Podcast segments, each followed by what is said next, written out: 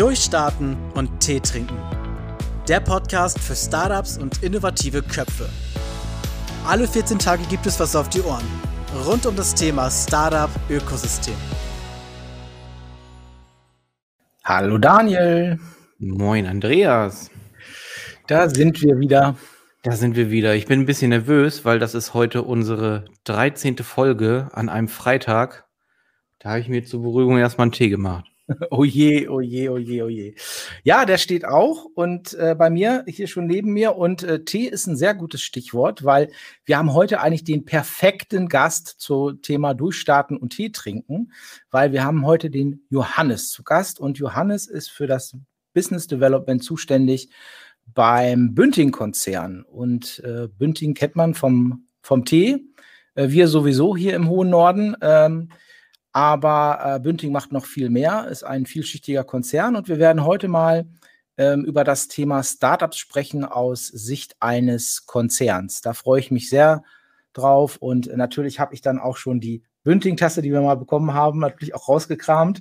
Heute nicht rausgekramt, die bin ich immer dabei. Ähm, aber ich freue mich sehr, weil. Vorbildlich. Ähm, hm, bitte? Vorbildlich, sehr gut Vorbildlich, gemacht. genau, ja, danke.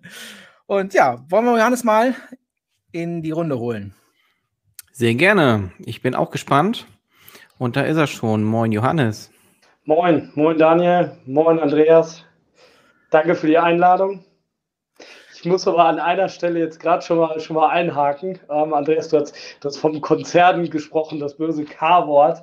Also ähm, wir sind zwar vielleicht von der Mitarbeiteranzahl groß, aber wir, wir sehen uns als Unternehmen und ich finde, das ist wirklich auch ein wichtiger Unterschied, dass man nicht sagt, wir sind so eine organisierte Einheit, sondern wir sind Unternehmer, wir wollen was bewegen, wir wollen was verändern. Also bitte nimmst du nicht übel, das wollte ich an der Stelle einfach nochmal zum, zum Start einbringen.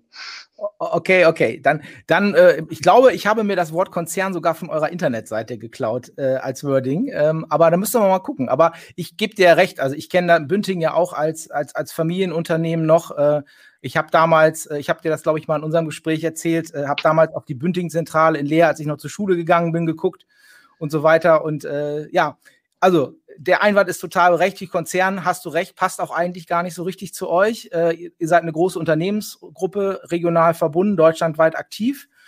Und ähm, aber was natürlich super passt, ist das Thema Tee. Das hatten wir gerade schon. Das ist so, dafür kennt man euch. Auf der einen Seite, auf der anderen Seite seid ihr natürlich viel, viel, vielschichtiger. Und äh, du bist äh, zuständig für das Thema Business Development bei Bünding äh, kümmerst dich um Trends und damit auch um Startups und neue Entwicklungen und freue mich sehr, dass du heute unser Gast bist und dass wir einfach auch mal aus eurer Sicht über das Thema sprechen können, was ihr so im Markt seht, ähm, wie ihr Startups äh, unterstützt und pusht. Und ähm, ja, gerade im Norden kennt man euch natürlich, ähm, auch über die Grenzen hinaus, aber äh, vielleicht magst du mal so als, als Einstieg, du hast es ja gerade schon gesagt, Konzert, Konzern seht ihr euch nicht, aber was beschäftigt ihr euch und äh, gerade auch in welchen Bereichen seid ihr unterwegs? Magst du das als Einstieg vielleicht mal unseren Zuhörern äh, ein bisschen erläutern? Ja, ja, also ich meine, Bünding, so, so die ganze Geschichte, ähm, das muss man vielleicht dann an der Stelle auch sagen, also wir sind kein Startup mehr, uns gibt es seit 1806 ähm, und äh, zwar, wir haben dann mit einem kleinen Kolonialwarenladen äh, begonnen und haben dann äh, quasi das Thema Handel ähm, irgendwie unter dem Namen Bünding immer, immer weiter vorangebracht. Aber auch immer unter dem Thema Wagen und Gewinnen. Das ist, das ist so unser, unser Leitmotiv. Wir haben dann Anfang des, des 20. Jahrhunderts angefangen, Teemischung zu verpacken. Und heute sind wir ein Unternehmen mit 13.000 Mitarbeitern, äh, Sitz in Ostfriesland, in Nordmoor bei, bei Leer. Und ähm, wir sind einfach auf mehreren Standbeinen aufgestellt. Also wir haben dieses traditionelle Teehandelshaus, äh, von, von dem du ja gerade auch ein, ein, ein, wunderbares Produkt äh, trinkst. Dann ähm, haben wir das, das Thema Handel mit äh, unseren Marken Kombi und, und Famila als, als Regiemärkte, also Kombi als, als Verbrauchermärkte, Famila als SB-Warenhäuser ähm, aufgebaut mit, mit etwa 200 Verkaufsstellen im Nordwesten von, von Deutschland. Dann bilden wir noch äh, das, das Dach mit unserer Großhandlung für etwa 200, 300 Selbstständige unter dem Dach markant, ähm, haben in der Großhandlung aber auch einen, einen Teil, der nicht nur für, für Einzelhändler da ist, sondern eben auch für, für klassische B2B-Kunden, die mit Lebensmitteln und, und lebensmittelnahen Produkten versorgt werden wollen. Dann haben wir unseren E-Commerce-Bereich in den letzten, im letzten Jahrzehnt ausgebaut. Erst mit der Marke mytime.de ähm, und auch mit kombi.de. Ich glaube, wir sind inzwischen ähm, da mag mich aber auch jemand korrigieren. Ich glaube, wir sind der Letzte, der noch bundesweit äh, Lebensmittel an die Haustür liefert. Und ähm, ja, so, so stellen wir uns einfach sehr, sehr breit auf. Äh, momentan fokussieren wir ganz stark, wie, wie eigentlich jeder, das, das Thema Omnichannel, also unsere Kunden über alle Touchpoints und Kanäle hinweg eine, eine konsistente Erfahrung zu bringen. Und ähm, das, das hört sich immer so einfach an, ähm, aber das heißt natürlich, dass wir auch jedes einzelne dieser Vertriebsformate neu ausrichten müssen. Da sind wir auf neue Ideen angewiesen, da brauchen wir neue Technologien ähm, und ähm, da kommen wir wieder zurück. Also im Grunde genommen sind wir ja weiterhin die Händler, die, die in Ostfriesland sitzen und, und wir wollen bodenständige Sachen machen. Also wir machen keine Businessmodelle, die, die irgendwie ähm, mal so sind, um auch dabei zu sein und um irgendwie Geld zu, äh, einzusetzen, sondern wir wollen Dinge machen, die funktionieren und die, das heißt für uns, dass sie für unsere Kunden einen echten Mehrwert haben und eben für uns auch nachher wirtschaftlich sinnvoll sind. So mal als, als groben Rahmen. Ja, wow. super. Bodenständigkeit ist ja so in der DNA der Norddeutschen mit verankert. Ähm, jetzt hast du uns was gebeichtet, ähm, bevor wir in das Thema Startups und die Trends dazu einsteigen. Ähm, du kommst selbst nicht aus der Region. Ähm, magst du kurz erzählen, was dich denn hierher verschlagen hat? Ja, also im Grunde genommen auf den Punkt gebracht ist es, ist es ähm, Bünding. Also äh, ich bin im Jahr 2017 äh, in Kontakt erstmals mit, mit Bünding, also mit dem ähm, Vorstandsvorsitzenden gekommen, den ich auch aus, aus äh, anderen beruflichen Erfahrungen kenne. Und ähm, der hat es geschafft, mich hier für den Norden zu begeistern. Und ähm, da bin ich so irgendwie Schritt für Schritt erstmal als, als Berater mit in, in hier Projekte reingegangen und habe mich dann aber nach einem Jahr entschieden, hier ähm, auch meinen Lebensmittelpunkt in, in Norden äh, zu, zu verlegen. Und ähm, ja, es, es gibt bisher also vielleicht mal eine Minute, wenn es wieder so viel regnet, wo ich es bereue. Aber ansonsten fühlen meine Familie und ich uns hier, hier echt wohl. Die, die Leute sind, sind gut drauf und man hat hier einfach eine, eine sehr, sehr hohe Lebensqualität. Und wir, mein, mein Job, ähm, das ist das, auch wenn ich da das, das fair abwäge, ist, ist halt irgendwo auch ein, ein Traumjob, ne? weil, ich, weil ich irgendwo gestalten darf, weil ich, weil ich Zukunft gestalte. Ja, super. Heimat ist kein Ort, Heimat ist ein Gefühl, ne? Das, genau, das, das ist so. Ähm, wobei ich auch an vielen verschiedenen Orten im, im, Studium und auch in meiner beruflichen Laufbahn schon, schon gewohnt und gearbeitet habe. Und da ähm, finde ich, dass, dass Ostfriesland oder hier der, der Nordwesten von Deutschland schon was ganz Besonderes ist und ähm, auch wenn man ähm, dann, dann irgendwo sich, sich nahe kommt, äh, eine ganz besondere Qualität hat, gerade was so das, das Miteinander ähm, betrifft, sei es mit Kunden, sei es mit Kollegen, sei es aber auch mit neuen Freunden, die wir hier gewonnen haben. Also es, es hat schon diese, aus dieser Bodenständigkeit kommt halt auch eine Qualität irgendwie im, im Umgang und das, das gefällt mir sehr gut. Hm. Ja, das war doch mal ein tolles Statement für die Region. Ähm, ja. Ja, wenn, wenn ihr, wenn du sagst, gerade Traumjob, das äh, ist ja äh, letztendlich dann auch dem geschuldet, dass du dich mit der, mit der Zukunft, wie du es gerade sagst, auseinandersetzt, mit Trends und Innovationen. Und wenn man bei euch äh, auf die Seite schaut, gibt es ja auch bewusst einen eigenen Startup-Bereich, ähm, äh, der auch ja, sehr präsent auch da ist. Und wenn ich mir das mal so anschaue im Detail, ihr seid natürlich ein großes Unternehmen, Konzern hätte ich jetzt schon fast gesagt, ein großes Unternehmen und ähm, äh, seid da, wenn, wenn ihr die einzelnen Bereiche, die man da so durchklicken kann, auch im, im Startup-Bereich, das ist Vertrieb, E-Commerce, IT, Logistik und natürlich auch klassisch äh, Food-Innovationen. Ähm, wenn das jetzt mal so Standpunkt heute sieht, was sind denn so Themen aus eurer, aus eurer äh, Sicht, die euch gerade äh, besonders beschäftigen, beziehungsweise gerade so in, in eurem Segment, welche Megatrends seht ihr und verfolgt ihr da auch gerade vielleicht, wenn du es erzählen magst?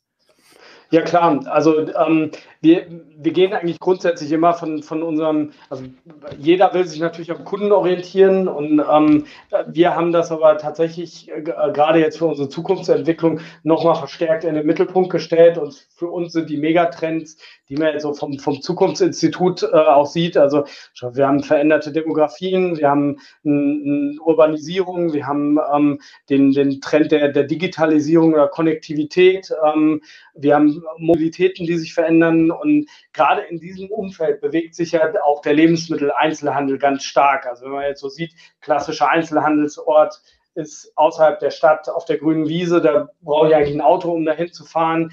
Und wenn man jetzt mal sich sowas nimmt, dann das wird sich ja in, in Zukunft verändern müssen. Und da setzen wir uns natürlich ganz stark auseinander, wie, wie verändert sich die Gesellschaft und was bedeutet das für unsere äh, Geschäftsmodelle heißt nicht, dass man keine großen Häuser mehr am Stadtrand betreiben kann. Heißt nur, dass man vielleicht zusätzlich noch andere ähm, Touchpoints oder Verkaufsstellen, ähm, Abholpunkte haben muss, die eben näher an die Kunden ranrücken. Und das, das ist so quasi auf, auf, auf der großen Landkarte, ähm, wo man sagt, wo, wo will man sich hinentwickeln.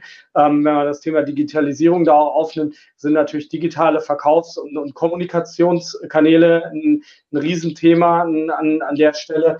Ich, ich glaube, wer heute irgendwie digital nicht kann, der kann eigentlich gar nicht mehr viel. Ähm, das, das ist eine Grundvoraussetzung. Mhm. Aber ähm, ich glaube, es liegt auch die Stärke darin, das zu verbinden, weil unsere Kunden wollen auch nicht alles nur digital und immer digital, sondern wir müssen eigentlich für jeden Einkaufsanlass, für jede Stimmung müssen wir entsprechend dieser Trends, die es da gibt und der Möglichkeiten die richtige Lösung anbieten. Und ähm, das so, so die, die übergeordnete Ebene. Wenn man jetzt eine Ebene drunter geht und sagt, was ist denn der Kern von unserem Geschäft, dann ist das ja Lebensmittel oder Food. Ja, also und, ähm, wir als, als Lebensmittel-Einzelhändler, was ja der Kern von unserem Sortiment, wir, wir müssen ja Foodies sein. Also wenn man sieht, ähm, Leute beschäftigen sich immer mehr mit, mit äh, Lebensmitteln, mit Lebensmitteltrends, ähm, verschiedene Ausprägungen, dann müssen wir da ja im Mittelpunkt stehen. Und auch da gibt es ähm, irgendwo so, so äh, Zukunftstrends, die man, die man auf dem, auf dem Schirm haben muss. Also die Nachhaltigkeit ist sicherlich ein Thema, also Lebensmittel, die auch von ihrem, ihrem Gesamtfußabdruck ökologisch vertretbar sind oder die, die irgendwo einen, auch moralischen Anspruch genügen. Ähm, das heißt, äh, dann, dann haben wir diesen Gesundheitsaspekt, ähm, gar nicht unbedingt nur dieses, ich ähm, werde gesund, weil ich irgendwie eine Medizin in meinem, meinem Essen drin habe oder weil ich bestimmte Nährstoffe mir zufüge, sondern diese neue Art der ausgewogenen Ernährung. Also, dass ich Ballaststoffe zu mir nehme, dass ich ähm, auf Fleisch verzichte, weil es auch nicht nur ökologisch, sondern eben auch einen gesundheitlichen Aspekt hat. Und genau diese, diese Themen, die müssen wir antizipieren. Es gibt aber dann, dann auch Themen, ähm, dass, dass äh, es im Alkoholbereich, was ja jetzt nicht unbedingt gesund äh, ist, aber dass es da auch Trends gibt in, in, Richtung Bargetränke, also auch das nehmen wir wahr. Auch einen gegensätzlichen Trend, dass es eigentlich äh, die, die Generation Z gar nicht mehr unbedingt Alkohol trinken muss. Ähm, das, das, ähm, also äh, in diesem Spannungsfeld bewegen wir uns dann genauso.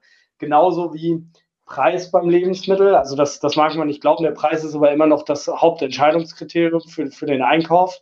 Trotzdem spielt Qualität eine ganz andere Rolle. Wenn man sieht, wie viele Sterneköche heute eigentlich als Stars in der Medienlandschaft unterwegs sind, dann glaube ich, merkt man auch schnell, dass Qualitäten ähm, eine, eine ganz, ganz, ganz große Rolle ähm, spielen. Und da muss man halt gucken, wie, wie setzt man sowas, sowas um? Was, was heißt Urban Gardening für, für einen Einzelhändler? Und da jetzt gerade bei Urban Gardening ich kann jetzt für alles Beispiele, Urban Garden, Gardening fällt mir gerade in Farm ein, die ja auch mal als Startup ähm, gestartet sind und jetzt bei uns in etlichen Märkten mit ihren ähm, Gewächshäusern präsent sind, wo die Kunden eben frische, frische Kräuter kaufen können. Und genauso kann man das dann weiter durchexerzieren. Also es sind jetzt mal drei Food-Trends, ähm, an denen wir uns entlanghangeln. Ähm, wir wissen auch nicht, wie sich das mit dem Fleisch, Fleischersatz in Zukunft entwickelt. Also wir haben einen wachsenden Markt, nicht unbedingt durch radikale Veganer oder ähm, äh, Vegetarier, sondern eher durch Flexitarier, weil es äh, Lifestyle geworden ist. Aber kommt irgendwann Fleisch aus dem Reagenzglas, setzt sich Soja durch als Monokultur, was ist mit, mit Erbsenproteinen und so. Also das, die, diese Foodtrends, die ähm, mhm. müssen wir halt auch auf dem Schirm haben. Und ähm, ich glaube, das jetzt auch, das wäre eigentlich Podcast füllend ähm, oder sogar zwei Podcast füllend, Und ich ähm, bin da, bin da auch, bin einfach fasziniert von den ganzen Themen, die da, die da entstehen. Ähm, äh, deshalb einfach lassen wir das mal so als Überblick stehen. Aber ich glaube, ähm, jeder, der sich mit Lebensmitteln heute auseinandersetzt, erlebt ich mache jetzt 15 Jahre Einzelhandel. Ich habe noch nie so eine äh, Vielzahl an, an Entwicklungen gesehen, die in so einer kurzen Zeit auf den Markt kommen und die für einzelne Kundengruppen so eine hohe Relevanz haben. Und ich glaube, das beschreibt das einfach ganz gut, was da draußen los ist. Mhm. Okay, spannend. Jetzt hast du ja schon von den ganzen Food-Trends erzählt, um mal so ein Gefühl dafür zu bekommen. Wie viele Anfragen erreichen euch denn da in dem Bereich? Und vor allem, wenn das so viel ist, was sind denn eure Auswahlkriterien? Wie identifiziert ihr denn, was in dem Bereich für euch spannend sein könnte? Ja. Rein an den Trends, also so ein Mapping, passt das zu einem Zukunftstrends oder habt ihr da weitere Kriterien, die für euch bei der Auswahl wichtig sind? Mhm. Also ähm, von den Anfragen, das, das, das schwankt und ich glaube, da ist auch die Zahl jetzt, jetzt gar nicht entscheidend. Also das, das kann auf einen Schwung mal ganz viel sein, wo du aber auch sagst, da, da schreiben einfach Leute rein, die, die haben eine Idee, irgendwas zu produzieren, aber irgendwie haben noch nie was mit Lebensmitteln richtig zu tun gehabt, außer äh, irgendwie vielleicht sich mal eine Packung Miracoli gemacht. Ähm, aber das, also das, das Interessante ist ja, wie gehen wir da, wie gehen wir damit um? Ähm, und da hast du eigentlich schon, schon mir das Wort in den Mund gelegt, Daniel. Das, das ist so. Wir haben ähm, eine, eine Balance Scorecard ähm, aufgestellt, in der wir Startups, die mit Food-Trends jetzt an uns ran, also es ist wirklich für diese Food-Startups, wo wir die bewerten. Und dann gibt es eben für gewisse Trends, äh, die, die erfüllt sind und die, die auch valide erfüllt sind, gibt es halt eine, eine Punktzahl. Am Ende zählen wir das zusammen und haben dann ein Mapping, wie sind wir ähm, bei, bei, den, bei den jeweiligen Trends aufgestellt, wie, ähm, wie wo haben wir vielleicht auch Lücken, wo sind wir überrepräsentiert? Und das ist momentan so unsere methodische Vorgehensweise, wobei man auch sagen muss, bei aller Methode, es gibt halt auch immer noch, und da sind wir wieder beim Thema Unternehmen, es gibt Unternehmer, die kommen auf einen zu, die Idee ist so gut, die passt vielleicht nicht in die, in die Balance Scorecard, aber es macht, es macht halt einfach Klick. Und du sagst, das, das, das ist es. Das müssen wir weiter verfolgen. Das wird es auch weitergeben. Also ich glaube, ein Red Bull hätte damals niemand in der Balance Scorecard ähm, erfassen können. Dass, ähm, die, die, die allerbesten Ideen sind, glaube ich, so neu, dass, dass man die mit Methode äh, nicht, nicht hat, sondern dass man irgendwo auch ein Gespür dafür entwickelt. Und ähm, vielleicht auch an mhm. Menschen einfach glaubt. Das ist, hat ja auch viel mit den, den Gründern oder mit den mhm. ähm, ja, Promotoren, mit denen, die, die, die die Sache vorantreiben, zu tun. Ja, absolut. Aber ich finde das cool, dass ihr die Zukunftstrend in, in so eine Matrix, in so eine Methodik für euch überführt habt. Und dann gibt es trotzdem noch Plan B, das Bauchgefühl. Ja. Und wir haben als Händler auch einen Vorteil. Also ähm, wir, wir müssen es ja nur listen und in den Laden stellen. Also das, das ist auch komplizierter. Man muss ja auch Content drumherum bauen und so. Aber mhm. das Testszenario bei uns, äh, wir müssen keine Industrieanlagen kaufen, wir, wir, wir haben die Flächen zur Verfügung, wir müssen vielleicht ein bisschen umorganisieren, aber ähm, und also eigentlich sind wir vom Geschäftsmodell per se etwas agiler als, als andere das, das sind oder können es sein. So, es ist ja auch eine Chance. Es ist ja nicht, nicht unbedingt nur, nur Gott gegeben, sondern es ist in dem Fall ist es eine Chance, die wir nutzen können. Mhm. Wenn du gerade bei den Kriterien bist, ähm, was für Kriterien müssen denn erfüllt sein? Wenn ich jetzt mal so in den klassischen Food-Bereich denke ne, und ihr sagt so, hey, ihr seid bei uns gelistet, äh, Tür auf äh, für 100 Märkte und ich stehe da als Startup und denke so, oh, äh, also ich sag mal so das Thema liefern, ne, auch performen können. Ähm, man muss ja auch schon, eine, ja, so stelle ich mir das vor, ja auch eine gewisse Größe und, und Professionalität ja auch schon irgendwo haben.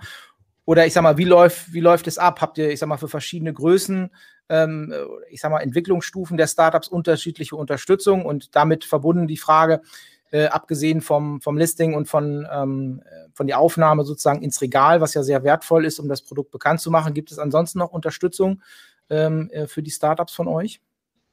Ja, also ähm, und da sind wir wirklich bei dem Thema Konzern versus Unternehmen. Also ähm, das, das hängt wirklich von, von dem Startup, von, von der Idee, von den, von den Leuten ab. Ähm, es gibt Startups, die sind schon professionell aufgebaut. Da stammen die, die ähm, Gründer irgendwo aus dem Lebensmittelumfeld, haben, haben irgendwie sich gut vernetzt äh, von, von der Business School an mit, mit irgendwelchen Lebensmitteltechnikern und eigentlich schon ein rundes Produkt gebaut, möglicherweise sogar noch mit Beratern, die sagen, was sie logistisch und, und so weiter brauchen. Da hat man schon relativ fertige Produkte. Können super Sachen sein. Ich will es gar nicht schlecht machen. Es ist natürlich für einen Unternehmensentwickler ist es die weniger spannende Sache. Das ist für den, für den Einkäufer oder für den Category Manager dann irgendwie etwas einfacher. Ähm, die brauchen halt weniger Betreuung. Da muss man halt drauf gucken, wie fängt man an, die Geschichte zu erzählen, was, was, äh, wie passt das zu uns. Spannend wird es aber, wenn man ähm, so diese Rohdiamanten äh, findet und sagt, ja, die Idee ist gut, aber ihr habt ähm, vielleicht noch gar nicht die Voraussetzungen. Und ähm, mhm. dann ist eigentlich der Job eher bei mir, ähm, zu, einfach zu gucken, wen brauchen wir aus unserem Unternehmen, um, um das zu schleifen. Und ähm, dann ist es, ist es eigentlich eine, eine, ganz individuelle Geschichte. Und da ist der Vorteil, ich brauche auch keine Konferenz einzuberufen, um mit meinen Kollegen aus den Fachbereichen zu sprechen, sondern ich gehe einfach vorbei oder mache jetzt einen Videocall in, in Pandemiezeit oder in Postpandemiezeit und dann bespricht man das mal, mal relativ äh, einfach und dann, dann gibt es eine Entscheidung, ob man das macht und was man machen kann und dann kann das eine komplette ähm, ein komplettes Onboarding auch sein. Also ich, ich schließe das nicht aus, dass man auch, auch sagt, äh, man, man äh, zieht sowas richtig hoch, sagt auch jemandem, wenn, wenn ihr das mit uns den Weg gehen wollt und wir den mit euch gehen wollen, dann äh, sagen wir euch auch, wie man in die Logistik reinkommt, was ihr, was ihr mitbringen müsst. Ähm, ich habe auch schon auf Startup-Veranstaltungen äh, über Category Manager Vorträge ähm, oder mit Category Managern Vorträge gehalten, was also How to Handel, was, was müsst ihr tun, um in den Handel reinzukommen. Ähm, mhm.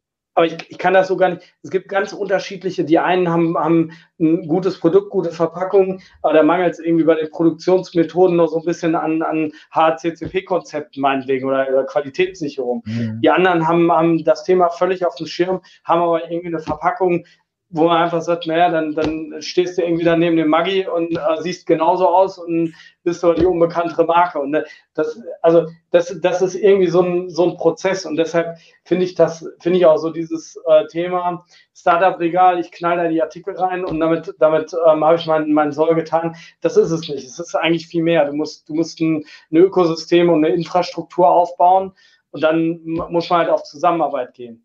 Heißt aber jetzt auch in unserem Fall, ich, bei mir bleibt das dann bei mir oder beim Kollegen von mir erstmal ähm, hängen. Das heißt, unsere Kapazitäten sind da, da auch jetzt nicht unerschöpflich. Wobei auch da, ich meine, wenn man was machen will, kann man ja auch alles aufbauen. Es, es geht um den gemeinsamen Glauben, um die mhm. Überzeugung, was, was machen zu, zu können.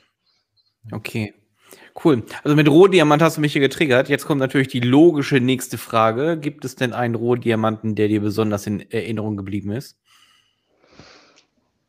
Ja, und, und äh, zwar, wir haben mal ähm, auch da mir die, die Pitchbühne auf dem Food Innovation Camp in, in Hamburg äh, gesponsert und ähm, haben unseren Pitchbühnenpreis, glaube ich, an einen der wenigen, die jetzt nicht irgendwie von DS-Produkte ähm, schon unter Vertrag waren, vergeben ähm, was wir zu dem Zeitpunkt aber nicht wussten. Und ähm, das fand ich ein unheimlich spannendes Produkt. Da ging es um, um Dressings, fertige Dressings, die nicht nur für Salate, sondern auch, auch für Dips, für Rohkost und so. Sehr, sehr, sehr coole Geschmacksrichtung. Ähm, total lecker, hohe Qualität. Ähm, guter Anspruch an die, an die Produkte, gesund auch viel, also viel, viel Gemüse, Veggie, Veggie-tauglich, also wirklich auch tolle, tolle Gründer, die, die da dahinter standen.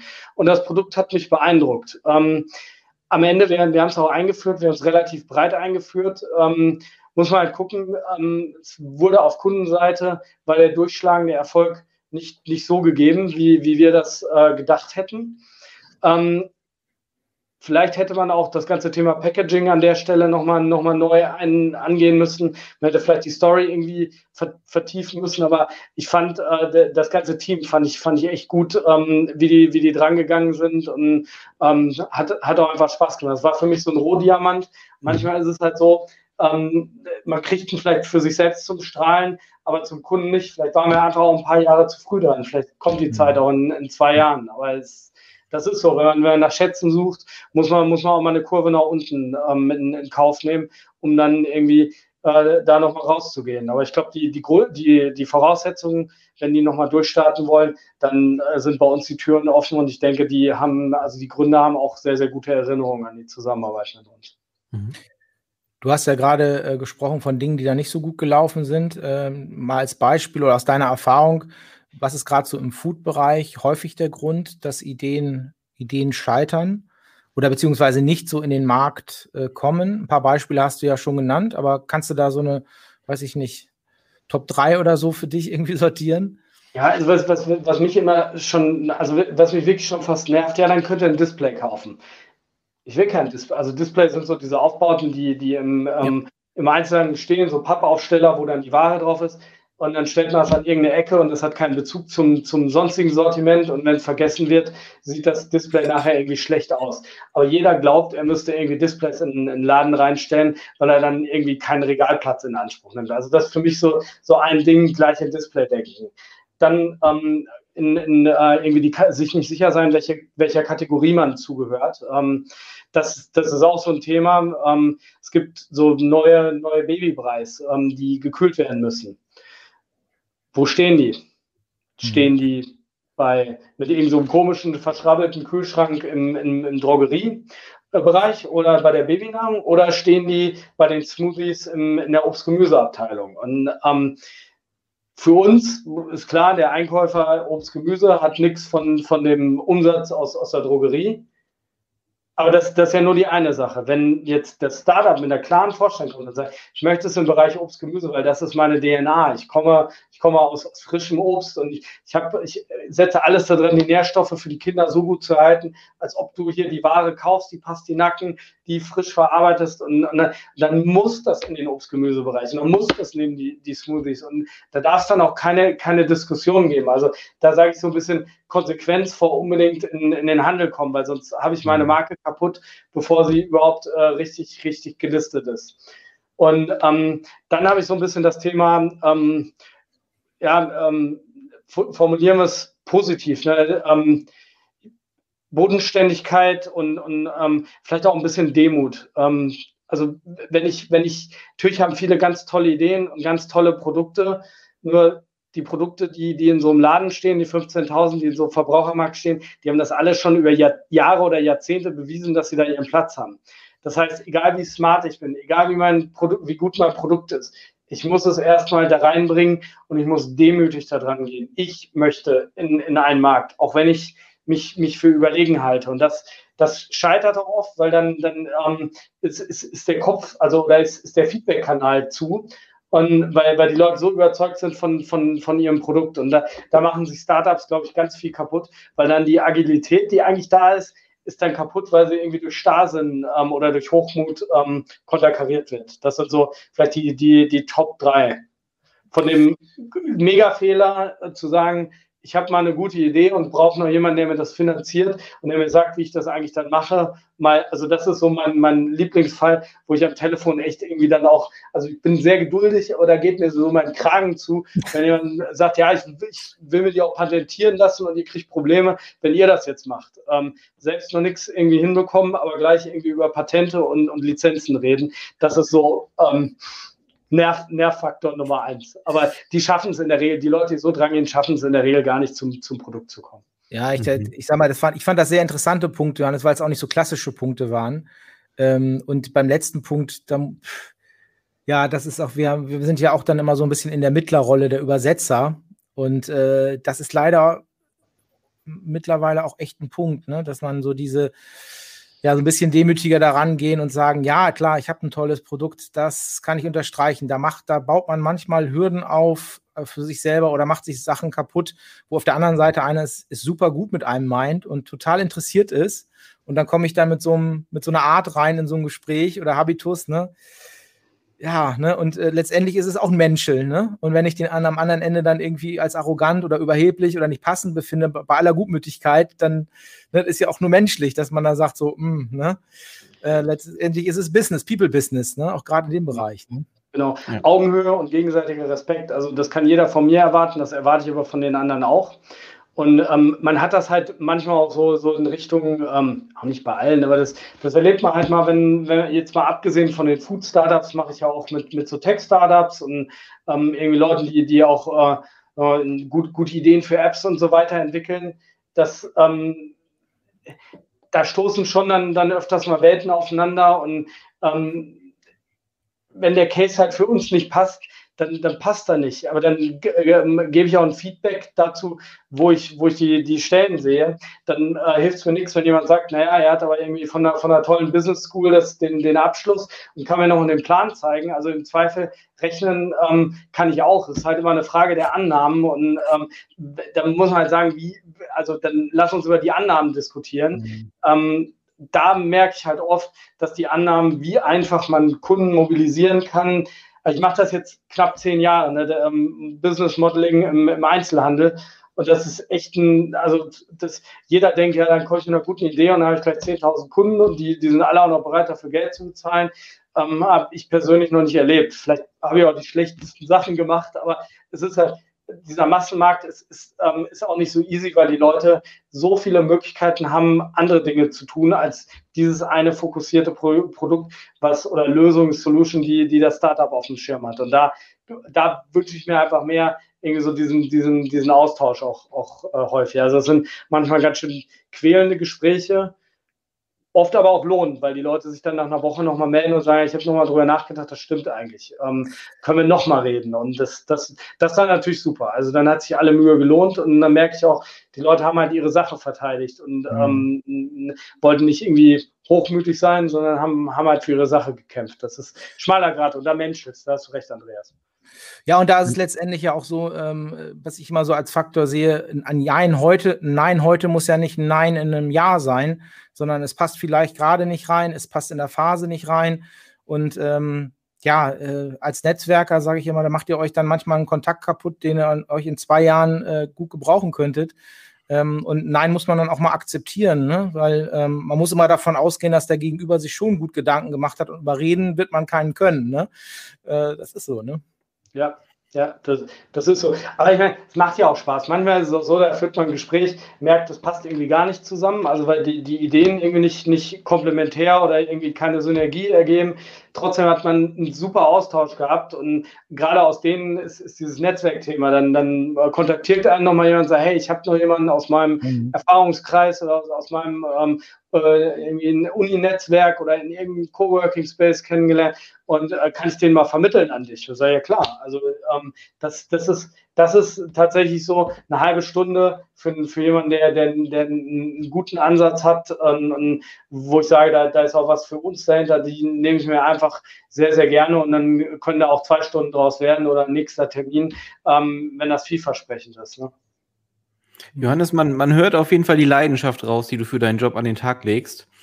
Und jetzt hast du gerade die äh, deine Top 3 als Tipps für die ähm, potenziellen Startup äh, äh, aus dem Food-Bereich ähm, herausgehauen.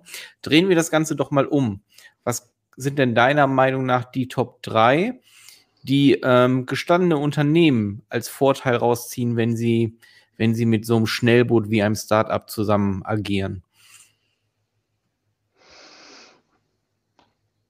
Also ganz, ganz, ganz wichtig ist, dass ich meine, meine eigene Denkweise ähm, nochmal aufbreche. Ich glaube, das, das ist das Allerwichtigste. Ich kriege einen Impuls, der so aus, aus meinen Denkmustern erstmal nicht, nicht, nicht entsteht. Das ist, das, das ist wichtig.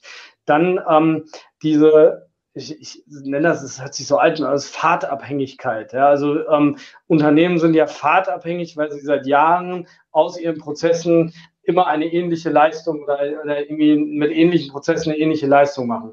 Und wenn jemand jetzt ganz andere Prozesse hat, hat er eine ganz andere Chance, ähm, äh, also mit neuen Faden das, vielleicht auch ein ähnliches Ergebnis, aber viel effizienter zu erreichen. Also diese Fahrtabhängigkeit zu verlassen, das, das ist eine Riesenchance.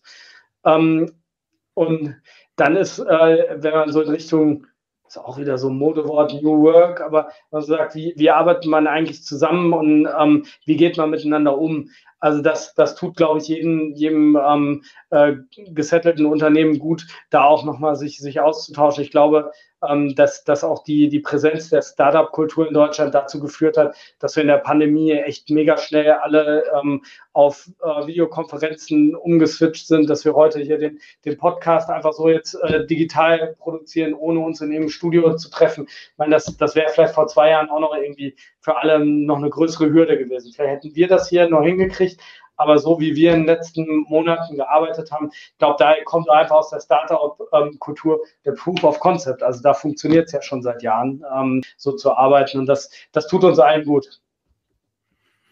Super, jetzt habe ich auch endlich ein, ein deutsches Wort für ähm, Think Outside the Box, Fahrtabhängigkeit. Jetzt habe ich noch was richtig Gutes gelernt. Ich meinen Wortschatz aufgebessert. Ja, du hast es, äh, Johannes, mir schon äh, meine Schlussfrage schon fast genommen. Wir sind schon, äh, schon zeitlich schon wieder durch. Ähm, und zwar ist meine Schlussfrage auch, ihr seid ja auch bei uns äh, engagiert im Conventure Club und äh, unsere Mission ist, ähm, hoffen wir, das weiß man mittlerweile, äh, Startups und Mittelstand zusammenzubringen. Und ähm, meine letzte Frage, auch gerade so ein Unternehmer, die, ich, die wir hier im Call haben, ist immer so, was wäre so dein, dein Appell für, für Mittelständler oder für Unternehmen, ähm, die sich bisher noch nicht mit, mit Startups beschäftigt haben, äh, sich dem Thema, Thema zu widmen? Was wäre da so dein, dein Appell so zum Abschluss äh, an, den, an den deutschen Mittelstand? Gott, der Appell an den deutschen Mittelstand. Ne? ich weiß gar nicht, ob ich mich dafür jetzt wirklich berufen fühle. ähm, na, aber ich habe ja die, die drei Vorteile auch genannt. Also äh, jeder, der, der heute unternehmerisch tätig ist, muss ja qua Definition seine Zukunft gestalten. Und ähm, jetzt kann man Zukunft äh, immer, immer aus dem eigenen Suppentopf raus, rausgestalten und sein eigenes Süppchen kochen.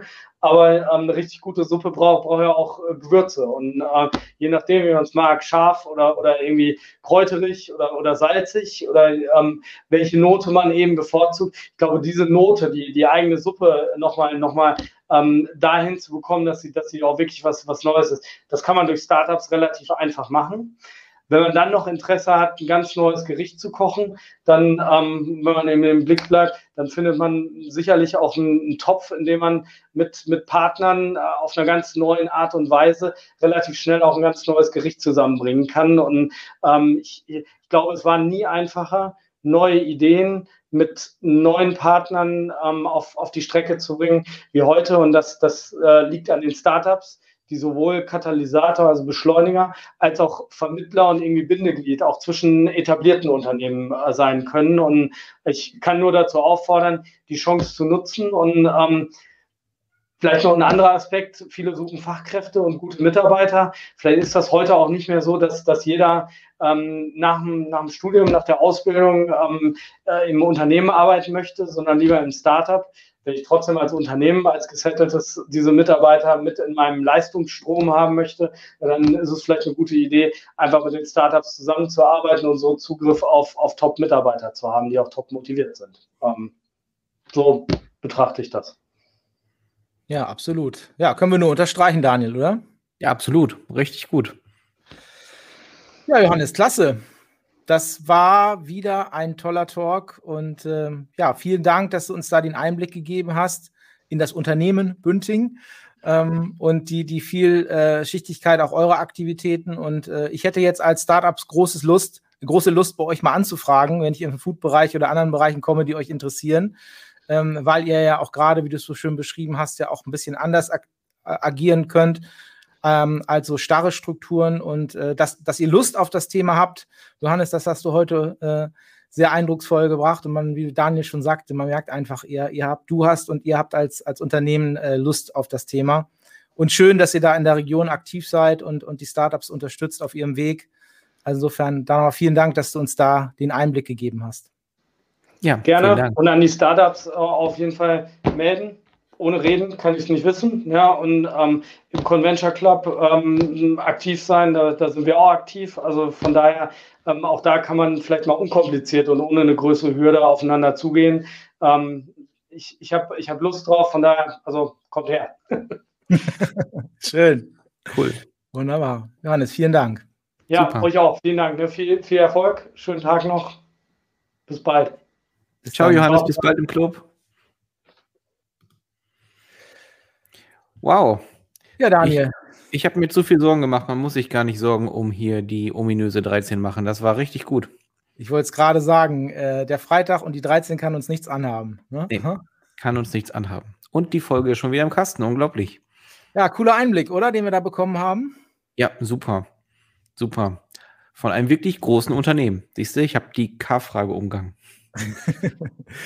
Ja, nee, freue mich auch, dass, äh, dass äh, die, die Unternehmensgruppe da auch bei uns engagiert ist. Und das sind ja gerade so die, die Leuchtturmunternehmen auch hier in der Region. Und äh, da muss man viel mehr drüber sprechen. Ich glaube, das ist vielen gar nicht bewusst, was es da auch für tolle Anknüpfungspunkte auch gibt äh, in der Region. Und äh, ja, freue mich sehr, dass wir da den Einblick bekommen haben.